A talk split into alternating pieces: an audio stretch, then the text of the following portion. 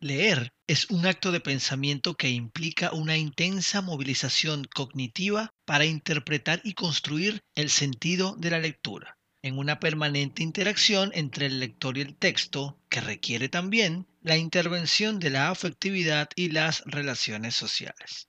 En este episodio vamos a hablar de aprendizaje, lectura infantil, cuándo, cómo. Estoy con una psicopedagoga extraordinaria, así que quédate hasta el final.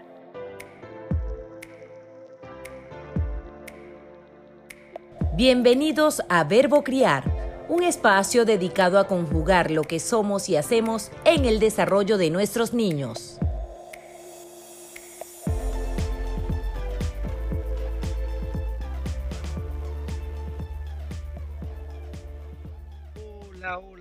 Bienvenidos a Verbo Crear el podcast, episodio número 25. Te habla Joel David Bolívar Corazpe. Gracias por escuchar, por compartir, por estar pendiente, por recomendar. Recibe también mi reconocimiento por querer ser un mejor adulto para tus niños. Gracias por permitirme compartir contigo toda esta visión que se convirtió en mi propósito de vida desde hace unos años y es precisamente convertirnos en esos adultos que merecen nuestros niños, porque los niños de hoy son diferentes, claro que sí, son de una generación nueva, son diferentes a nosotros. Los niños son personas que están viviendo una etapa de su vida, la niñez. Así que nosotros a veces sin darnos cuenta no lo tratamos de esa forma. Y desde que yo lo pude hacer consciente, me he permitido compartirlo cada vez con más y más y más adultos, con más padres, abuelos, tíos, hermanos mayores de edad, padrinos, docentes y bueno, así que como siempre también gracias a una nana para padres, gracias a construyetuexito.com, ya están terminando de preparar su certificación de coaching online y certificación para conferencistas innovadores, tienen un producto nuevo por allí, una escuela del éxito, así que pendiente, pendiente con, con la gente de la corporación GBH, por supuesto, soy parte del equipo que participa con Gladys y bueno, eso es otro tema que con todo gusto puedo compartir contigo. Te invito a que sigas sus redes sociales, Corporación GBH en Instagram. Anda y entérate de lo que tienen. Y por supuesto, una nana para padres, bueno, una mujer polifacética, entregada a la maternidad, a la crianza, a su carrera, a sus sueños. Una cuenta en la que comparte, te ríes, aprendes, reflexionas. Una nana para padres. Este episodio está enfocado en un tema que si has escuchado alguna de mis conferencias, probablemente he compartido contigo lo titánico que me resultó acompañar a David, a mi hijo mayor, en su proceso para aprender a leer. Que por cierto, estamos comenzando con Mateo. Y definitivamente, como siempre, así suena cliché, son experiencias totalmente diferentes. Y por esa razón, para hablar eso de aprender, de enseñar a leer a los niños, porque definitivamente a veces hay detalles que no nos damos cuenta o que simplemente desconocemos. Para eso he invitado a una psicopedagoga extraordinaria. Se trata de Gresmi Rojas.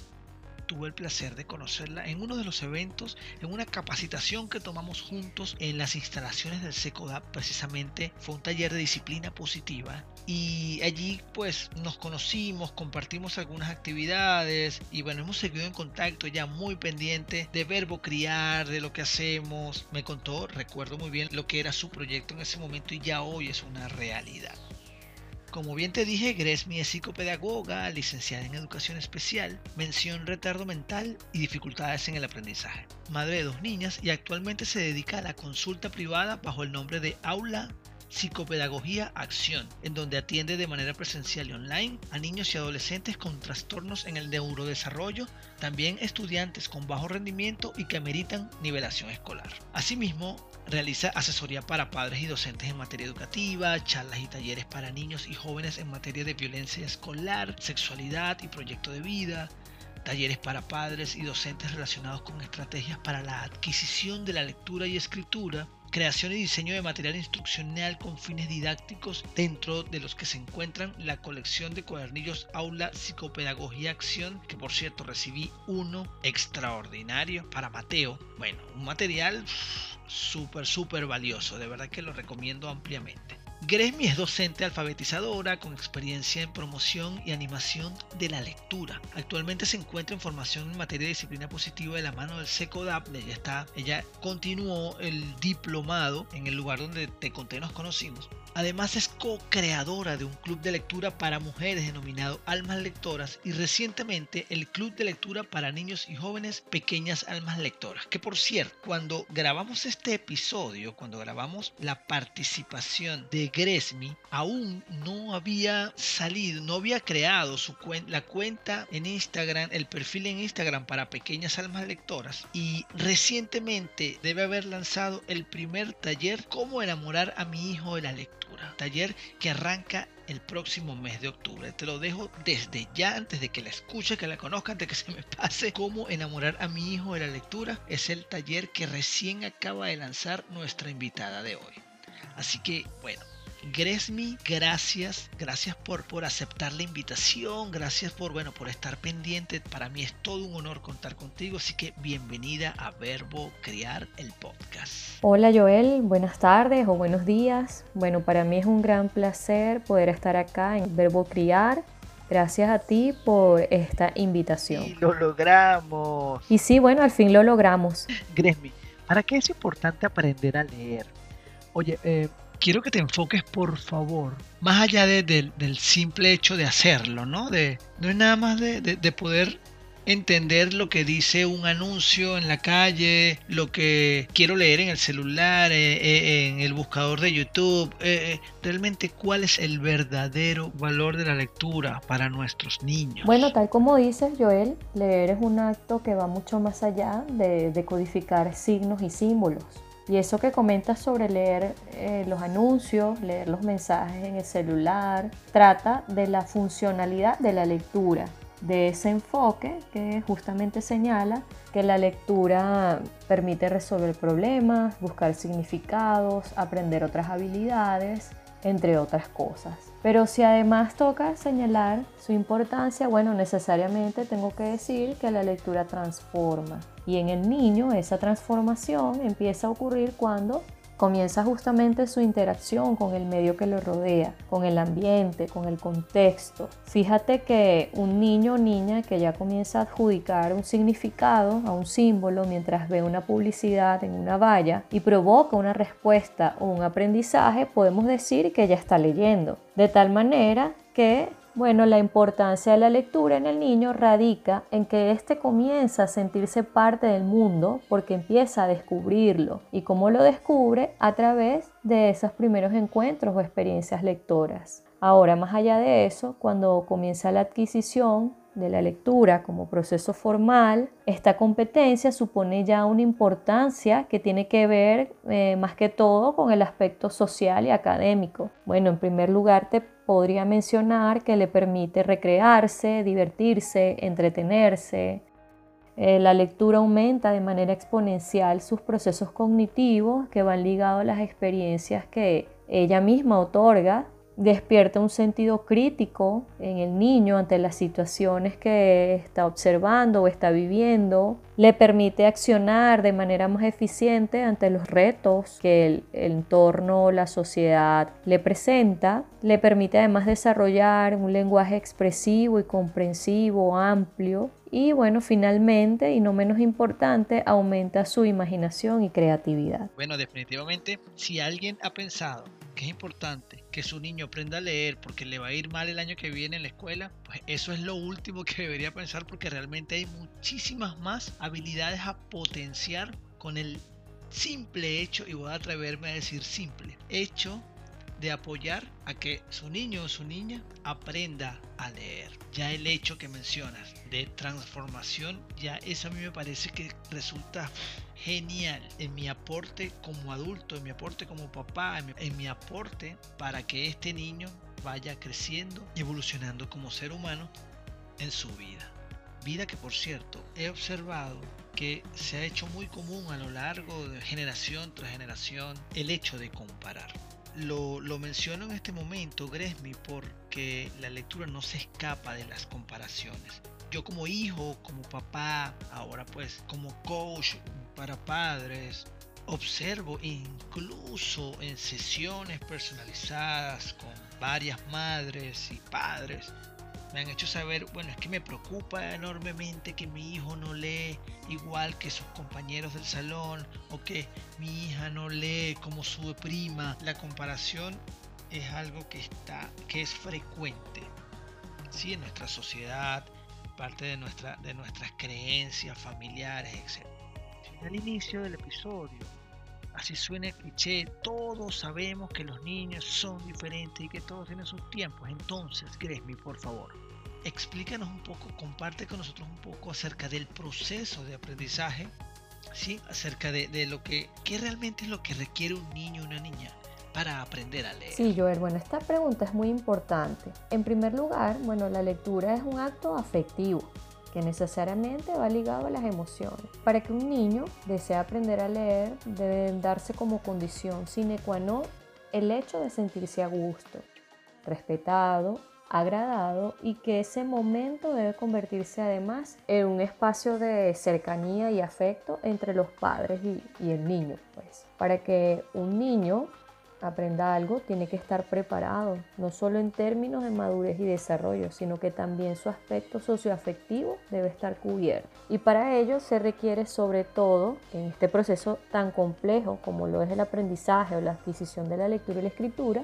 unos padres que estén dispuestos, pacientes, amorosos, cariñosos y, ¿por qué no?, que quizás tengan alguna preparación sobre lo que implica o el hecho que implica que un niño aprenda a leer y escribir. Y aquí entra un poco ese dicho tan famoso con el cual nos enseñaron a nosotros, la letra con sangre entra. Y nos puede dar luces quizás cómo nos enseñaron a leer a nosotros y nos puede de alguna manera llevarnos a nuestra propia historia personal como padres, de cómo nos enseñaron a leer nuestros padres, nuestros maestros. Y si realmente recordamos eso y nos sentimos cómodos, si verdaderamente fue la manera más idónea o efectiva para enseñarnos a leer. Bueno, desde esta reflexión podemos entonces trazar unas líneas, unas líneas diferentes y hacer del acto de aprendizaje de la lectura un momento para el disfrute y, ¿por qué no?, el espacio donde mamá, papá o maestra me demuestra que puedo y que además que voy a aprender algo que vale la pena. Por otro lado, Joel, es importante resaltar el hecho de que cada niño o niña es única, es irrepetible y que de este modo entender esa diversidad de la que todos formamos parte es un buen comienzo para entender o comprender que todos tenemos en primer lugar distintas formas o canales preferentes para aprender. Y en la lectura esto es un requisito sine qua non que hay que tomar en cuenta. Hay además ritmos de aprendizaje diferentes, hay una historia detrás de cada niño que debe tomarse en cuenta. De manera pues que las comparaciones deben hacerse desde el propio niño en función de sus propias fortalezas, de sus habilidades, de sus destrezas y también desde sus propias limitaciones y desde allí pues avanzar. Cada niño es único, irrepetible y las diferencias individuales deben ser tomadas en cuenta. ¿Que nos angustia? Sí. ¿Que nos llenamos de temor? Sí. Pero estoy muy, muy segura que si como padres internalizamos esto, creo que tenemos un gran terreno ganado. Y finalmente, ¿qué necesita un niño para aprender a leer y escribir? Primero y necesariamente ciertas condiciones que tienen que ver con la madurez y el desarrollo. La madurez es todo aquello que tiene que ver con lo que ocurre desde el mismo momento de la concepción en la formación de ese cerebrito y el desarrollo, aquellas experiencias de aprendizaje o estimulación que brinda el entorno, bien sea el ambiente, las figuras significativas, desde que el niño nace. Además de ello, bueno, una adecuada estimulación de las funciones de aprendizaje como la memoria, atención, concentración, lenguaje, la psicomotricidad fina y gruesa, la percepción visual y auditiva. Todo ello, por supuesto, acompañado de un eficiente y amoroso entorno educativo, que esto tiene que ver con la metodología a utilizar y, bueno, la familia. Claro, esa invitación que me parece súper acertada que nos regalas, que tiene que ver precisamente con reflexionar, inicialmente reflexionar, recordar cómo fue mi proceso de aprendizaje, cómo me siento cuando lo recuerdo. Llevarlo también entonces, más allá de hacerlo consciente, entender que mi niño es único, es diferente. Vaya que ya eso nos, nos comienza a mover, a entender que llegó el momento de romper cadenas, paradigmas y enfocarnos principalmente en definir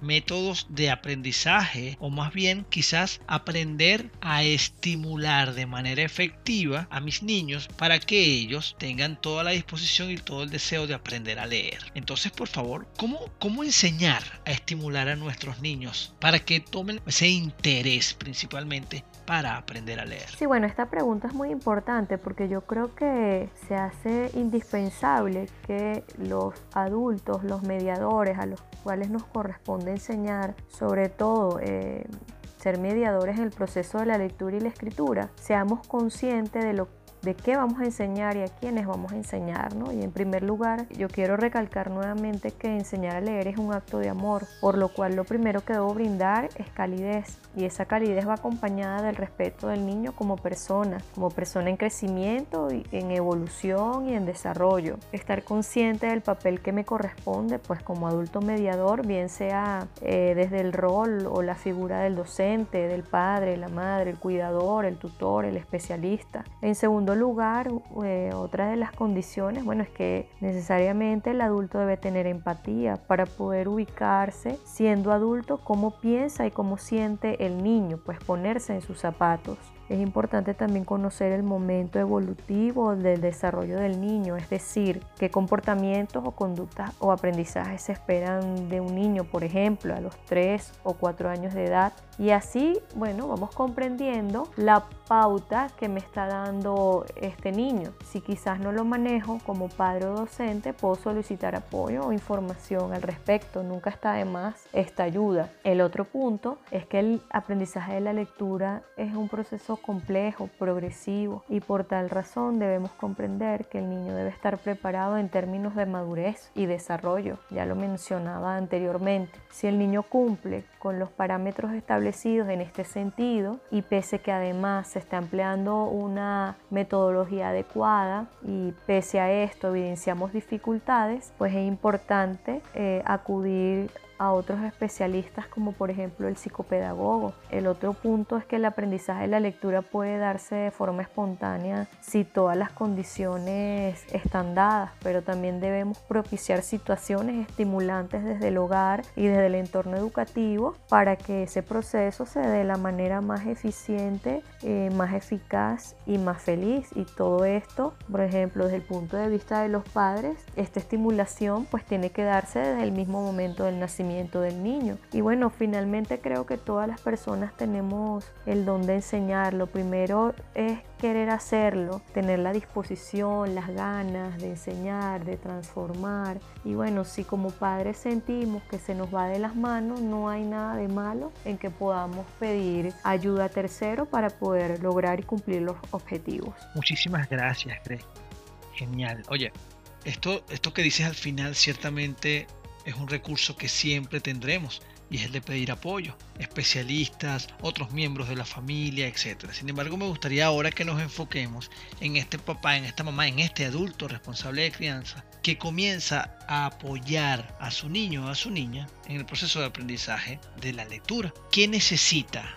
¿Qué necesito yo para comenzar entonces a apoyar a mi niño para que aprenda a leer. Sí, Joel, ciertamente la pregunta que haces es muy válida porque quizás eh, los padres tenemos todo el tiempo y la disposición de apoyar a nuestros niños con este proceso de la lectura y la escritura, pero quizás no tenemos las herramientas o las estrategias necesarias para iniciar, ¿no? En este sentido, bueno, yo pienso que lo primero y lo más importante es aprovechar cada situación como un momento de aprendizaje para generar situaciones de aprendizaje. Por ejemplo, cuando vamos en el carro, podemos observar anuncios y vallas publicitarias en donde hay imágenes, en donde hay letras. Los papás pueden aprovechar este momento para preguntarle a los niños qué imágenes observan, qué creen ellos que dicen esa imagen, qué letras están contenidas en el mensaje, si por ejemplo la letra de su nombre está contenida dentro del mensaje. Y así poco a poco vamos a ir incorporando en el niño experiencias novedosas que necesariamente no tienen que ser dentro de la casa, pues si no hay el tiempo. En segundo lugar, podemos estimular en el hogar a través del rótulo de los elementos o los objetos que están dentro de la casa. Por ejemplo, con cartulina, con impresión de color negro o utilizando marcador de color negro, le colocamos los nombres a los objetos que están dentro de la casa, bien sea nevera, televisor,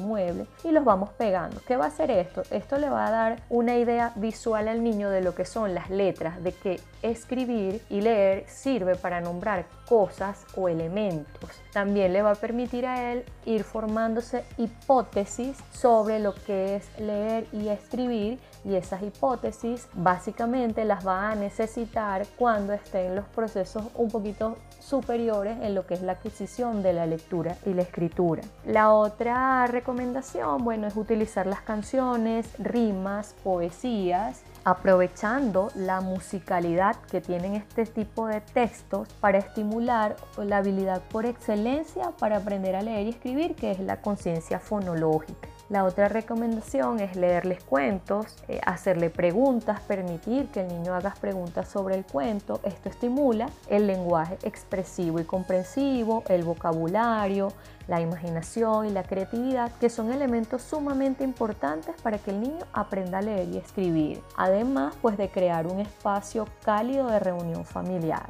Creo que también es importante, eh, como otra recomendación, no limitar el apoyo en la enseñanza de la lectura y la escritura al libro silabario.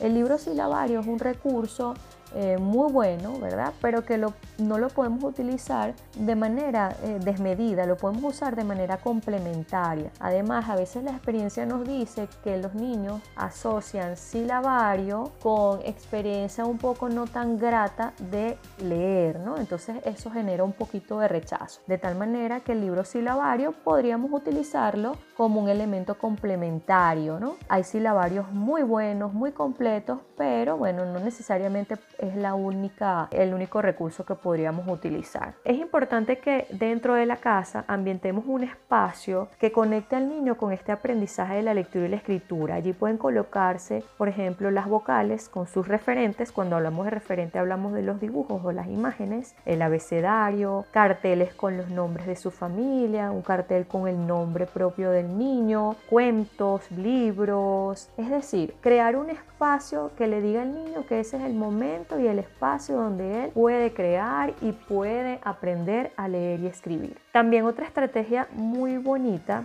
es jugar a las notas, a los mensajes. A los niños les gusta mucho que su mamá o su papá, su familia le expresen a través de notas cuánto lo quieren. Bueno, y además que estamos trabajando el aspecto afectivo, ¿verdad? Estamos enseñándole al niño que leer sirve para algo. O sea, estamos trabajando el enfoque comunicacional funcional de la lectura y la escritura. Además, el niño muestra esa curiosidad por saber qué lee, le va a dar a él interés por aprender a leer y escribir mucho más rápido. También como padres podemos destinar un espacio de la rutina mm, diaria para las actividades de lectura y escritura que el niño y los padres se manejen en un momento el cual será dedicado para reforzar este aprendizaje. Esto nos va a ayudar a darle estructura al niño. El otro aspecto es incorporar elementos lúdicos de juegos para trabajar la lectura, como dominóes de letras, sopa de letras, rompecabezas de palabras, y figuras. También hay rompecabezas de sílabas, memorias de letras y de imágenes, moldeado de las letras con plastilina, juegos de bingo. Incluso podemos incorporar algunos elementos multisensoriales y que además son muy agradables para los niños como hacer galletitas con formas de letras, ¿verdad? Que luego ellos se las van a poder comer. Eso da un toque de experiencia multisensorial, trazar la letra en arena, utilizar la espuma de afeitar para que el niño pueda trazar letras allí. Bueno, estas son actividades que son lúdicas y que pueden generar una situación de aprendizaje más positiva en el niño. Utilizar juegos que pueden ser descargados en los dispositivos electrónicos, hay gran variedad de ellos. Y bueno, incorporar y dar mensajes positivos de que el niño sí puede, de que vale la pena aprender a leer y escribir, dar calidez que el niño sienta con palabras y acciones que puede aprender a leer y escribir, sobre todo si estamos notando algunas dificultades que son propias de este proceso de aprendizaje. Increíble cómo nos regalas maneras novedosas para potenciar, motivar, influenciar, enseñar. De verdad que gracias, estoy sumamente... Mira, no, no, sé ni qué decirte. Es increíble cómo con actividades tan sencillas podemos marcar una gran diferencia y dejar un gran impacto y de manera eficiente fortalecer a nuestros niños. Incluso nos das ideas sencillas que podemos llevar a cabo cualquiera de nosotros con elementos particulares que podemos encontrar en nuestro hogar, en nuestra casa. Ahora, eso me lleva a plantearte algo porque yo he observado, sobre todo con mi hijo mayor, que él muchas veces no está muy motivado, muy ganado para asistir a clase. Y es que el método de enseñanza en la escuela, el método tradicional, sigue siendo el mismo o ha evolucionado muy poco, ¿sí? En relación a cómo ha, cómo ha evolucionado el interés y la información que le llega a nuestros niños hoy día. Mi hijo prefiere utilizar, como mencionaste hace un rato, utilizar para repasar quizás tablas de multiplicar, ciudades, capitales, aplicaciones móviles o mirar un video en YouTube con música, etcétera, que le ayude a repasar, a reforzar un conocimiento en vez de ir a clase o de buscar un libro y leer y escribir y ya. Me refiero a leer y escribir al hacer tareas de manera tradicional, la, manera tradicional más bien de repasar. ¿sí?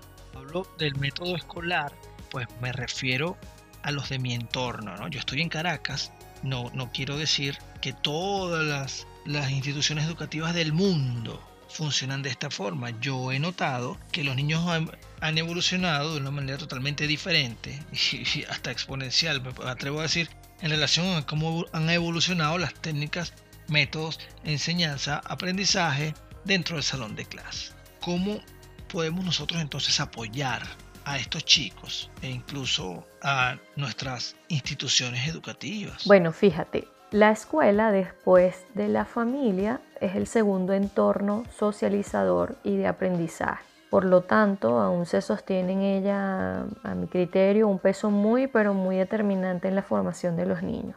Pienso que ahora mismo eh, nos encontramos en un contexto, eh, bueno, en el contexto en el cual vivimos, en que la escuela tiene que cambiar, ¿no? pero resulta que ya hace unos 8 o 9 años la escuela ha debido cambiar. Anteriormente se escuchaban comentarios eh, que decían o señalaban que, bueno, que ahora la escuela cómo iba a ser, que debía competir con las nuevas tecnologías. Y bueno, yo pienso que no, no debe competir, la escuela debe incorporar ese dinamismo al proceso de enseñanza. Por ejemplo, podríamos pensar cómo un niño va a querer aprender a leer y escribir si lo que quiere es ser TikToker. Bueno, ¿y por qué no empleamos el TikTok como un elemento para propiciar actividades tendientes a estimular el aprendizaje de la lectura y la escritura y así por el estilo? Por otro lado, el problema en mi experiencia como especialista, como docente alfabetizadora, es que pensamos o podemos pensar que un niño en el aula aprende de la misma forma, con las mismas estrategias, con el mismo estilo, y no es así. En la enseñanza de la lectura y la escritura debemos ser eclécticos, apropiarnos de todos los métodos de enseñanza existentes y pues en ese sentido bombardear al niño de todas esas experiencias posibles con el fin de que se alfabeticen de manera eficaz y eficiente. Y tal como lo menciona, los niños de ahora tienen una energía infinita están ávidos de conocer nuevas experiencias. Entonces, pues el reto de la escuela está en justamente atender esas demandas y ahora más cuando nos encontramos en la modalidad de educación a distancia. Realmente es un reto para los docentes y para los padres lograr experiencias de aprendizaje teniendo en muchas ocasiones situaciones adversas. Creo que es difícil, pero no imposible. Tenemos cada vez más docentes comprometidos y formados y padres queriendo hacer las cosas de manera diferente. También he tenido el placer de conocer docentes, especialistas acá en Venezuela súper preparados, dispuestos a crear cosas diferentes, que incluso fuera de, digamos, recomendaciones de los entes educativos, Ministerio de Educación, por ejemplo, se atreven a tomar medidas nuevas, medidas diferentes, medidas eh, enfocadas de manera personalizada para apoyar a los niños de sus aulas y por supuesto, como bien lo dicen muchos padres, incluyéndonos, que deseamos hacer cosas diferentes, tal cual como lo mencionas. Muchísimas gracias, Gresmi. Algo que también hemos mencionado ya en distintos momentos del episodio es el uso de dispositivos. Hemos hablado de aplicaciones, dispositivos, YouTube, eh, celulares, mm, hablaste de TikToker. Sí, sí, es una realidad. Los dispositivos son parte de la vida de nuestros hijos. Nuestros hijos son 100% digitales. Que por cierto aprovecho y les invito a que escuchen el episodio donde hablamos de la cybercrianza junto a la profe digital. Estamos en una estamos viviendo, estamos acompañando una generación de seres humanos 100% digitales, estamos criando a niños que incluso se relacionan mejor que nosotros y que nuestra generación anterior con dispositivos electrónicos. ¿Qué tienes que mencionarnos acerca del uso de los dispositivos, Gresmi? El problema de los dispositivos, el uso de los dispositivos electrónicos o las nuevas tecnologías de la información y la comunicación no es que existan o no se puedan utilizar o no se deban utilizar. La situación es realmente saber eh, con qué objetivo emplearlos y utilizarlos en términos de bueno, usabilidad. Eh, yo creo que en este momento eh, apropiarnos y emplear y tomar en cuenta el uso de dispositivos electrónicos para cualquier tipo de aprendizaje, en especial la lectura y la escritura, pues no sería o no tendría ningún desperdicio. Al contrario, sería muy útil y beneficioso y yo creo que esto va concatenado con la pregunta anterior. Pienso que podríamos utilizar los dispositivos electrónicos y todas estas aplicaciones eh, por las cuales los chicos ahora quieren utilizar el gran parte de su tiempo. Eh, en aplicaciones porque les parece divertida, les parece cómico, les parece motivadora. Este, creo que podemos emplearlas con fines educativos y yo creo que ese es el gran reto de los docentes y de los padres, poder de alguna manera utilizar estos dispositivos electrónicos y todas estas aplicaciones con fines pedagógicos, con fines didácticos y yo creo que no es una idea descabellada, no es nada imposible. Hay experiencias positivas de docentes y de padres, las han podido utilizar de manera muy creativa para hacer actividades de aprendizaje y sobre todo que tienen que ver con la lectura y la escritura. He visto el caso de docentes que ahora mismo en este contexto de pandemia han tenido que emplear algunas aplicaciones de los dispositivos electrónicos para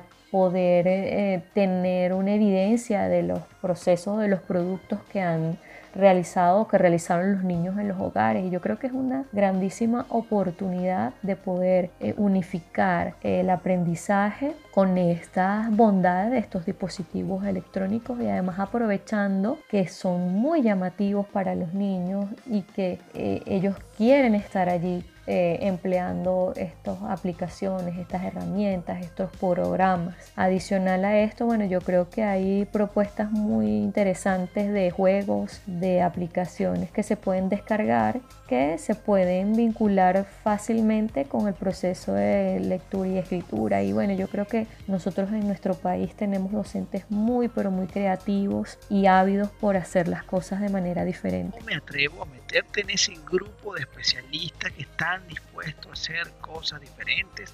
Al inicio mencioné tu proyecto de pequeñas almas lectoras, pero sé tú, por favor, que nos hable acerca de lo que tienes para ofrecer, de lo que tienes para nosotros los padres, de los regalos que le podemos dar a los niños. Cuéntanos de tus redes sociales, cómo contactarte, por favor. Bueno, gracias Joel por hacer mención en tu espacio de este proyecto bueno, el cual es la concreción de todo el, trabajo que he venido realizando en función de la promoción, animación de la lectura, como docente alfabetizadora y como facilitadora de procesos en padres y docentes en entornos alfabetizadores y como especialista. Sí, bueno, el club de lectura, eh, Pequeñas Almas Lectoras, es un club para niños y jóvenes, el cual se acaba de crear y es hijo de un emprendimiento, si se quiere, de tipo social dirigido a mujeres, que también es un club de lectura llamado Almas Lectoras. Bueno, el club de lectura para niños nace con una inquietud de poder generar eh, un entorno lector de disfrute, de goce y de recreación de la literatura.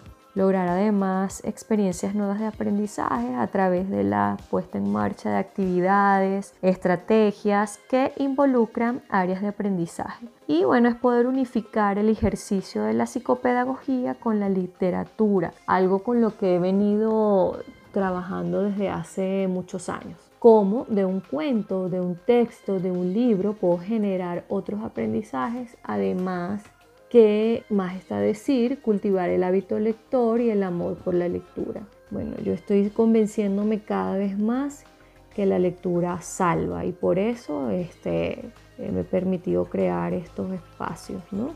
Se inició o se fortaleció esta idea del club de lectura que ya tenía algunos meses en proyecto al generar un club de lectura en casa con mis hijas Camila Victoria y María Victoria. Y bueno, aparte del club estamos ofreciendo un taller vacacional en donde los niños tendrán la oportunidad de disfrutar de actividades de lectura llenas de aprendizaje. Además, bueno, también por otra parte estoy culminando el diseño y la elaboración de la colección de libros Aula Psicopedagogía y Acción, los cuales se vinculan con todo lo que hemos conversado en tu programa. Adquisición de la lectura y escritura, funciones básicas de aprendizaje, cuadernillos para la alfabetización, un silabario complementario que bueno, es una propuesta diferente, totalmente distinta a lo que vemos en el mercado. De verdad, está bastante fabuloso. Y bueno, librillos para la comprensión lectora y mucho más. Me pueden conseguir en Instagram como arroba aula psicopedagogía acción, todo pegado, y en arroba almas lectoras 2020. También mencioné que tengo el placer de contar con uno de estos materiales tuyos, Gresmi. Bueno, sensacional, increíble, extraordinario, de muchísimo valor, de verdad que sí. La recomendación, seguirla y estar atento a todo lo que Gresmi está creando, pendiente en sus redes sociales, a seguirla desde ya. Aula Psicopedagogía Acción, Pequeñas Almas Lectoras, Almas Lectoras 2020. Anda, conecta con ella una recomendación final, Gresmi, ya para cerrar este episodio. Sí, bueno, eh, la recomendación básicamente es dirigida a los padres que tienen niños que están en proceso de aprendizaje de la lectura y la escritura, que bueno, eh, busquen información, que traten de formarse en la medida de sus posibilidades, que hay espacios muy valiosos como este, donde pueden obtener herramientas muy valiosas sobre cómo abordar las diferentes situaciones con nuestros niños, ¿no? y en especial esta que tiene que ver con el aprendizaje de la lectura y la escritura. Es importante que manejemos todo tipo de aprendizaje desde el punto de vista de la calidez y de la comprensión del niño, de sus procesos y desde el punto de vista de la empatía. De esta manera vamos a lograr que nuestros niños tengan una formación sana, feliz y que sean competentes y bueno, finalmente reitero que sean felices. Y gracias, gracias, gracias por todo. Excelente este episodio. Súper, súper agradecido, honrado de tenerte en Verbo Criar el podcast. Agradecidísima a ti, Joel, por esta magnífica y maravillosa oportunidad de poder compartir un poco de lo que he podido aprender en mi experiencia de vida y en mi experiencia como profesional. Mil gracias y gracias a todos. Me uno al agradecimiento de Gresmi. Gracias a ti que escuchas Verbo Crear el Podcast. Si no estás suscrito a mi canal de YouTube, te invito a que lo hagas, activar las campanitas para recibir notificaciones cada vez que uno de los episodios está disponible. Escríbenos también qué opinas de este episodio, mis redes sociales Joel de Bolívar C, gracias a Una Nana para Padres, a la Corporación GBH, gracias a Jesús Márquez, te recuerdo estamos en patreon.com slash Joel de Bolívar C, conviértete en un patrocinante, en un colaborador de este podcast. La próxima semana arrancamos un tema que sé que te va a gustar, te va a dar hambre. La conversación va a estar tan buena que necesitamos dos episodios. Así que nos vemos pronto. Cuídate. Chao, chao. Esto fue Verbo Criar, el podcast del coach para padres Joel David Bolívar Coraspi.